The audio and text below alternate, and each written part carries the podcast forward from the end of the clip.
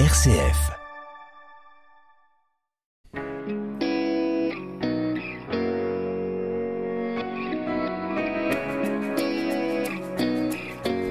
Bonjour à tous, il est convenu de dire que le dimanche c'est le jour du Seigneur, mais il faut le reconnaître, pour beaucoup de chrétiens, passer la messe le dimanche ressemble surtout à un samedi. Alors, c'est quoi le jour du Seigneur à part une émission de télé? Comment marquer le coup? Et on va en parler dans un instant. Et puis, on va revenir sur les récits apocalyptiques du second avènement du Christ, hein, parce que c'est aussi ça, Noël, l'attente du retour définitif de Jésus.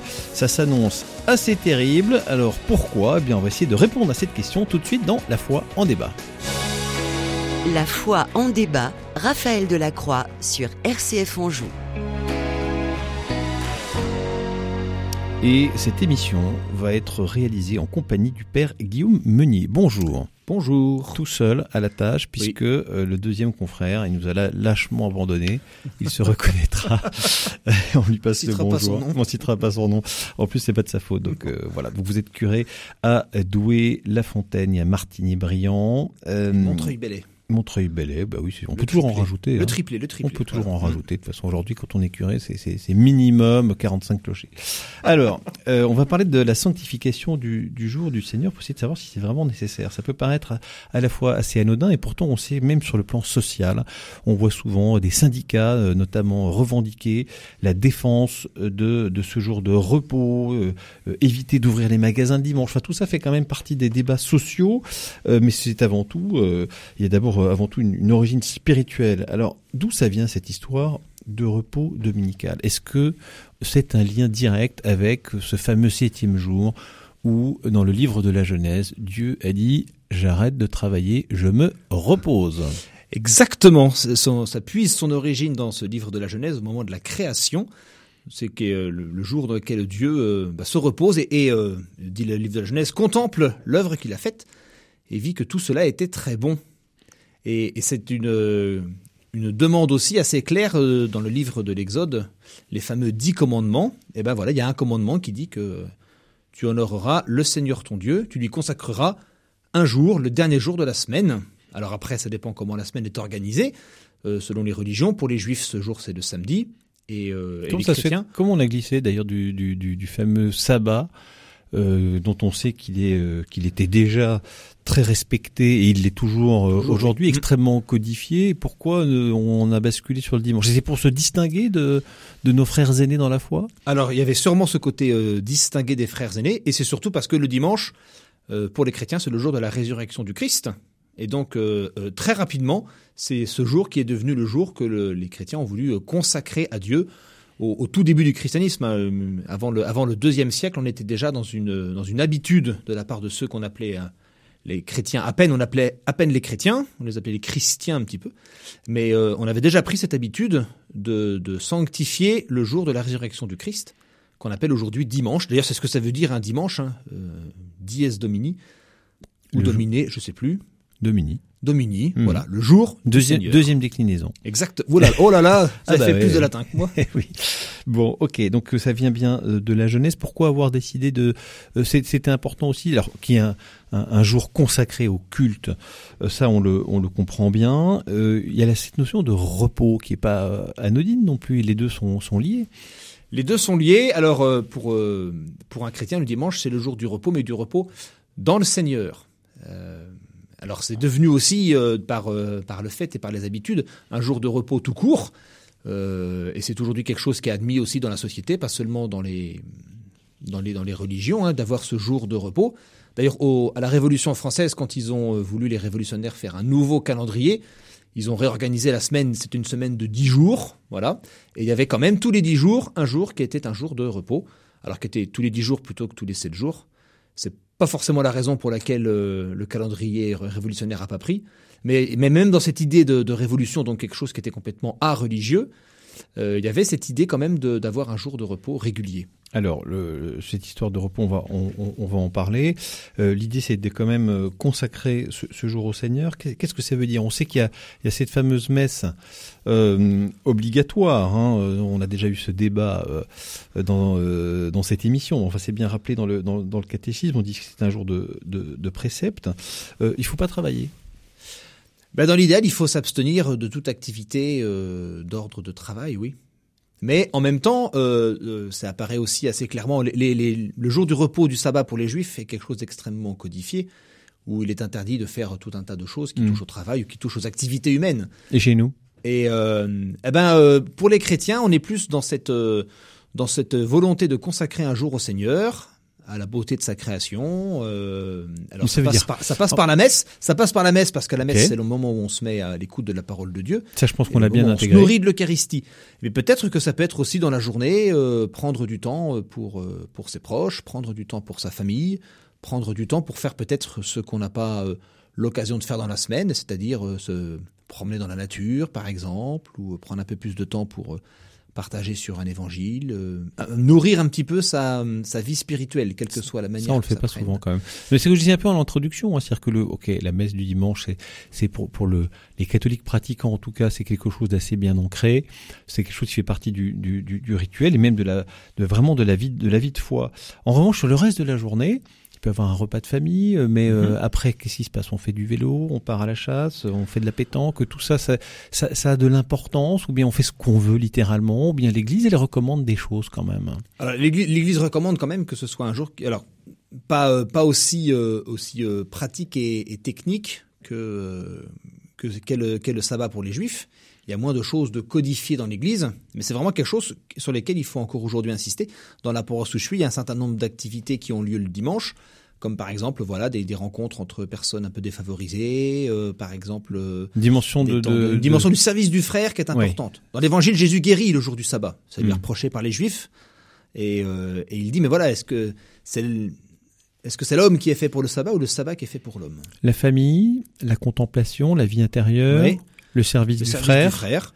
Tout ça, ça fait partie des choses qui honorent Dieu et pour lesquelles le jour où euh, on peut les consacrer à ça, eh ben c'est c'est ce jour du dimanche. Ok. Évidemment, c'est pas exclusif au dimanche. Alors la question du travail, bon, euh, la très grande partie euh, de, de nos concitoyens ne travaillent pas le, le dimanche. On sait que ça n'a pas toujours été, été le cas. On sait qu'il y en a aussi qui, qui le font. Je voudrais vous, vous lire euh, ce, ce que disait Notre-Dame de la Salette. C'était en 1846, hein, à l'époque où euh, on était vraiment dans la, France industrielle, où on travaillait, y compris le, dimanche. Une belle dame en pleurs apparaît à Mélanie Calva et Maximin Giraud, deux jeunes pâtres regardant le troupeau familial. Et il cite la Sainte, je cite la, la Sainte Vierge dans son message. Si mon peuple ne veut pas se soumettre, je suis forcé de laisser aller la main de mon fils. Elle est si lourde et pesante que je ne puis la retenir. Je vous ai donné six jours pour travailler. Je me suis réservé le septième et on ne veut pas me l'accorder. C'est ce qui appesantit tant le bras de mon fils. Alors on est bien dans le dans, dans un, langage du 19e, mais en même temps c'est c'est la Sainte Vierge quand même qui s'exprime. Oui. Et elle dit attention, euh, le, le travail du dimanche, c'est non quoi. Hein. Mhm. Alors, comment est-ce que nous on reçoit ça? Et y compris, euh, on sait bien qu'il y a des gens qui sont obligés de le faire. Oui. Euh, comment on gère ça? Eh ben, euh, je ne vais pas évidemment dire qu'il faut que les chrétiens boycottent les supermarchés le, le dimanche, mais, euh, C'est une vraie question, quoi. mais de- de la- je, je reconnais que la question se pose. Après, c'est pas à moi de dire euh, aux gens euh, ce qu'ils doivent faire. Non, mais quand mais même, il y, a- il y a une vraie Non, mais si je recommandation vous mets au quand même. micro, c'est pour qu'on ait quand même quelques, bien quelques sûr. conseils. Si chacun Mais bien sûr, moi, veut, moi euh, je, je, je conseille de de, de pas le faire évidemment. Ça c'est. ce On que- fait pas ce ses que courses je recommande. dimanche. Il y a d'autres jours dans la semaine où, euh, où on peut le faire. Vous savez, on se dit oh Bob, il y a, il y a, y a- attendez, puis il y a le, il y a le gâteau. Ah oui, c'est tellement, c'est tellement pratique. Ce serait tellement le- pratique. La baguette fraîche, euh, la, la boulangerie quand même. Laissez, laissez-nous la boulangerie. non? Si vous voulez du pain frais ou des gâteaux, oui. Mais euh, vous voyez, les, les, les boulangeries, par exemple, elles, euh, elles ferment le dimanche, euh, le dimanche midi. Il n'y a, y a pas, y a pas d'ouverture de boulangerie ou très rarement euh, Dimanche le après-midi. dimanche après-midi ou le, ou le dimanche soir. Euh, c'est plus une habitude euh, commerciale euh, qu'un réflexe religieux souvent. Mais euh, ça s'appelle aussi un peu voilà résister aux tentations. C'est ce qu'on demande en priant le Notre Père. hein, ne nous laisse pas entrer en tentation. Aujourd'hui, la tentation, elle, est- grande de pouvoir faire du dimanche un jour où on se repose et où on fait rien à part à part les courses. Et, je crois que c'est important pour les chrétiens de rappeler et de se rappeler aussi euh, que c'est aussi un jour qui est, consacré au Seigneur et un jour où, on prend le temps, peut-être aussi de regarder tout ce qu'on a fait dans la semaine et, de voir euh, que cela était bon, de voir aussi tout ce qu'on a fait de tout ce qu'on a fait de bon. Et, il me semble que si on perd ce, temps-là, euh, on perd quelque chose de notre relation à Dieu, de notre relation à nous-mêmes et de notre relation aux frères. Et, euh, et c'est ça qui provoque aussi le, le, courroux de son fils, comme, euh, comme dirait Marie, euh, Notre-Dame de la Salette. Mmh. Alors voilà, il faut remettre aussi ce Notre-Dame de la Salette dans le contexte hein, d'une d'une oui, France, France, industrieuse, où, où, ouais. où, les, où, les, beaucoup les droits, de gens travaillaient les droits du travail. Oui, c'est ça, exactement, oui. Mmh. Parce que les, les entreprises ne permettaient pas de, de, de, prendre ce repos. Et donc, euh, et donc il y a, y a des, des, choses après qui se sont un peu, un peu institutionnalisées y compris par rapport, euh, y compris par rapport au travail, par rapport au syndicat. Enfin, c'est important d'avoir un jour de repos, voire même maintenant un week-end de repos. Mais justement, dans le week-end, on a deux jours, euh, très souvent. Donc il y a un jour qu'on peut consacrer aux courses et un jour qu'on peut consacrer à ces activités un peu plus euh, spirituelles. D'accord. Donc faisons quand même. Euh, puis aujourd'hui, on peut. Il y a mille façons de faire des courses. Hein, on peut les faire oui, aussi sur sûr, Internet, etc. Euh, c'est pas mal de la mettre un peu en veilleuse, quoi. Euh, pas de consommation non plus. Euh, peut-être le dimanche, c'est pas mal de, eh ben de mettre la être, pédale de frein. Ça peut être bien, oui, pas de consommation, moins consommer de, de tablettes ou moins consommer d'écran, peut-être aussi. Ça peut faire partie aussi des choses qui nous aident à vivre ce dimanche comme un jour, comme un jour un peu différent. Eh bien, c'est noté, hein, comme quoi, mais je pense que ça passe souvent un petit peu à la trappe, hein, ce fameux ça peut, oui, dimanche. Oui, oui. Donc, c'est quand même pas mal que vous nous rappeliez un petit peu euh, comment sanctifier le jour du Seigneur. Merci beaucoup de nous le rappeler. On va passer à notre deuxième sujet dans un instant. La foi en débat, Raphaël Delacroix sur RCF Anjou. Et la foi en débat, c'est toujours en compagnie du père Guillaume Meunier, qui est donc curé à Douai-la-Fontaine. Il vient de se confesser pendant la pause. Je vous dirai, je vous dirai pas ce qu'il m'a dit. Il m'a dit que c'est lui père. Non, on le dit pas. Non, on le dit pas. Non, on le dit pas. On dit pas. Euh, voilà, curé à Douai, La Fontaine, Montreuil-Bellay, Martigny-Briand. Euh, donc on a donc parlé du jour du Seigneur. Là, je voudrais qu'on parle du retour du Christ. Alors ça, c'est toujours euh, c'est toujours un petit peu croustillant parce qu'il y a quelque chose d'assez fantastique et on et on, aimerait bien savoir comment tout ça va se passer. On est rentré dans cette période de l'avant. L'avant, c'est évidemment la venue de Jésus incarné euh, dans, la crèche, mais c'est aussi euh, se préparer à ce retour définitif du Christ. Et là, autant sur le, le, premier événement, on en sait un peu plus, autant sur le deuxième, il est c'est pas encore arrivé. Euh, donc on et pourtant l'Évangile est assez raconte pas mal de choses hein, sur ce fameux retour et donne pas mal de détails. Euh, si vous le permettez, je, je vais vous lire le, le, ce, ce, passage de l'Évangile. C'est le chapitre 24 de, de l'Évangile de Saint Matthieu. Prenez garde que personne ne vous égare, car beaucoup viendront sous mon nom et ils diront C'est moi le Christ. Ils égareront beaucoup de gens. Vous allez entendre parler de guerre et de rumeurs de guerre. Gardez-vous d'avoir peur. Il faut que cela arrive, mais ce ne sera pas encore la fin.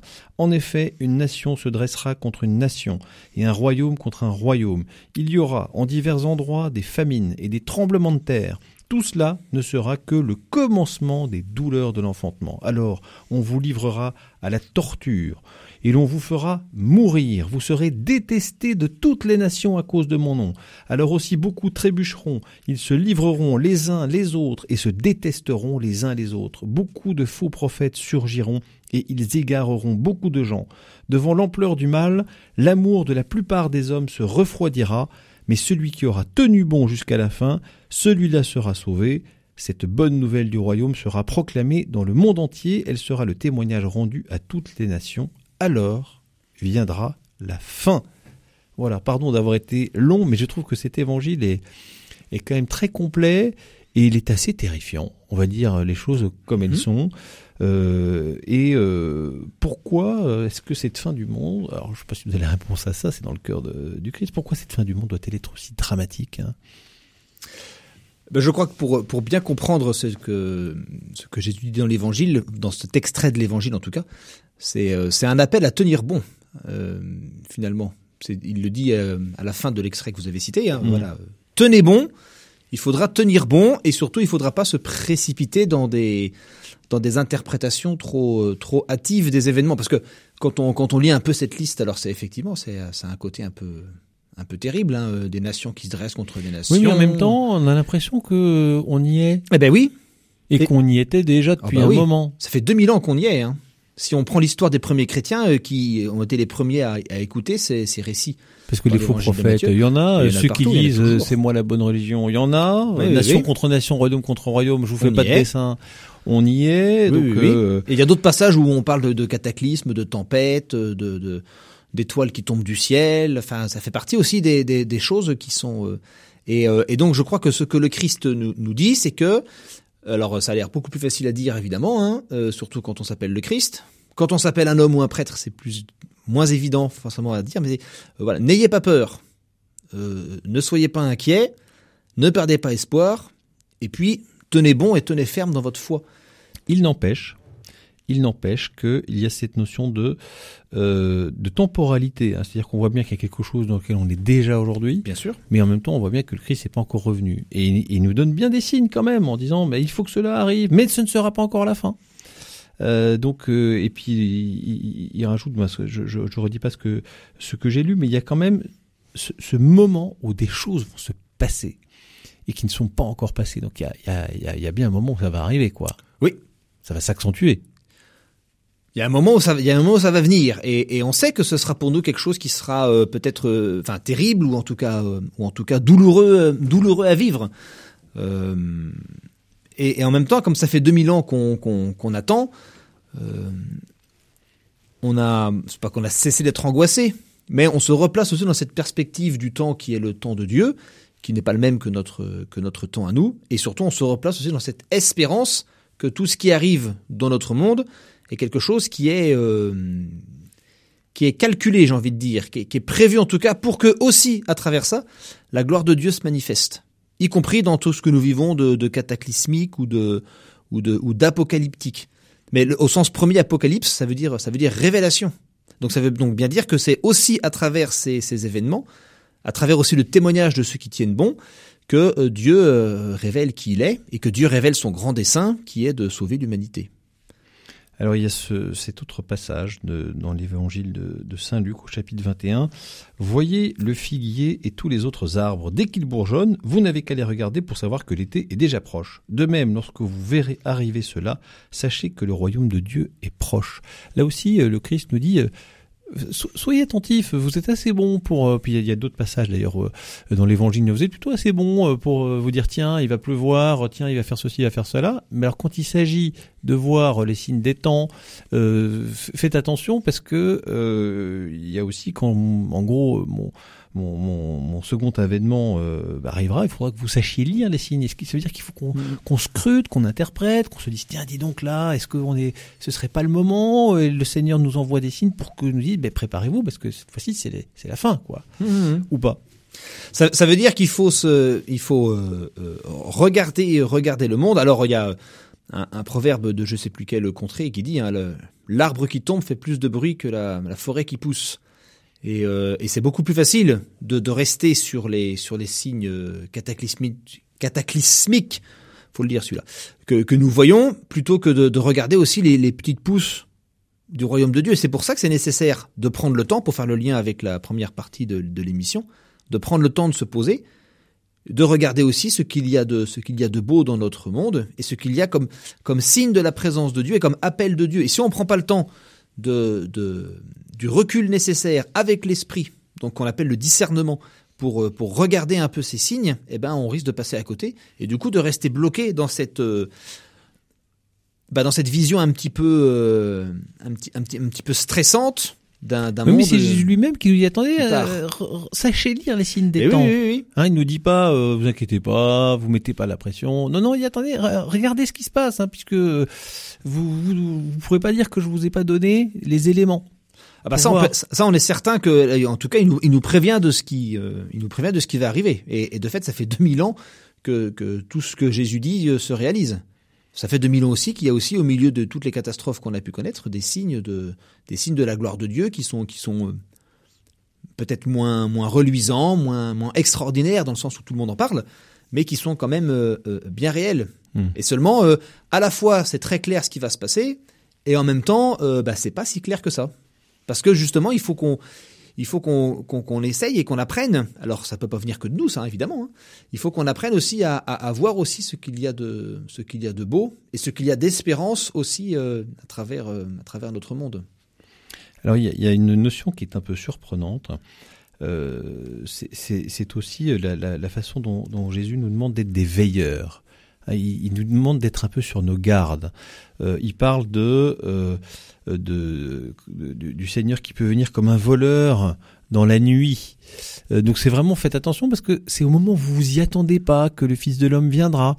Euh, oui, ces phrases de attention, je vais arriver par surprise. Pourquoi Mm. il y a un peu ce côté euh, à la fois il nous donne des signes et en même temps il nous dit faites attention parce que ça peut arriver de façon tout à fait subite et inattendue. Eh bien, parce que c'est aussi euh, le, le- la grande question qu'on pose, euh, qui est la question du quand. Bah, quand est-ce que ça va se passer? Et, euh, et je pense que si on, si on savait exactement le moment où ce sera euh, l'apocalypse ou la fin du monde, et donc potentiellement la destruction de tout, si on le savait, euh, On relâcherait un peu ah, l'attention. bah, et puis on, serait surtout euh, hyper angoissé. On se dirait oh bah ça va, on est large.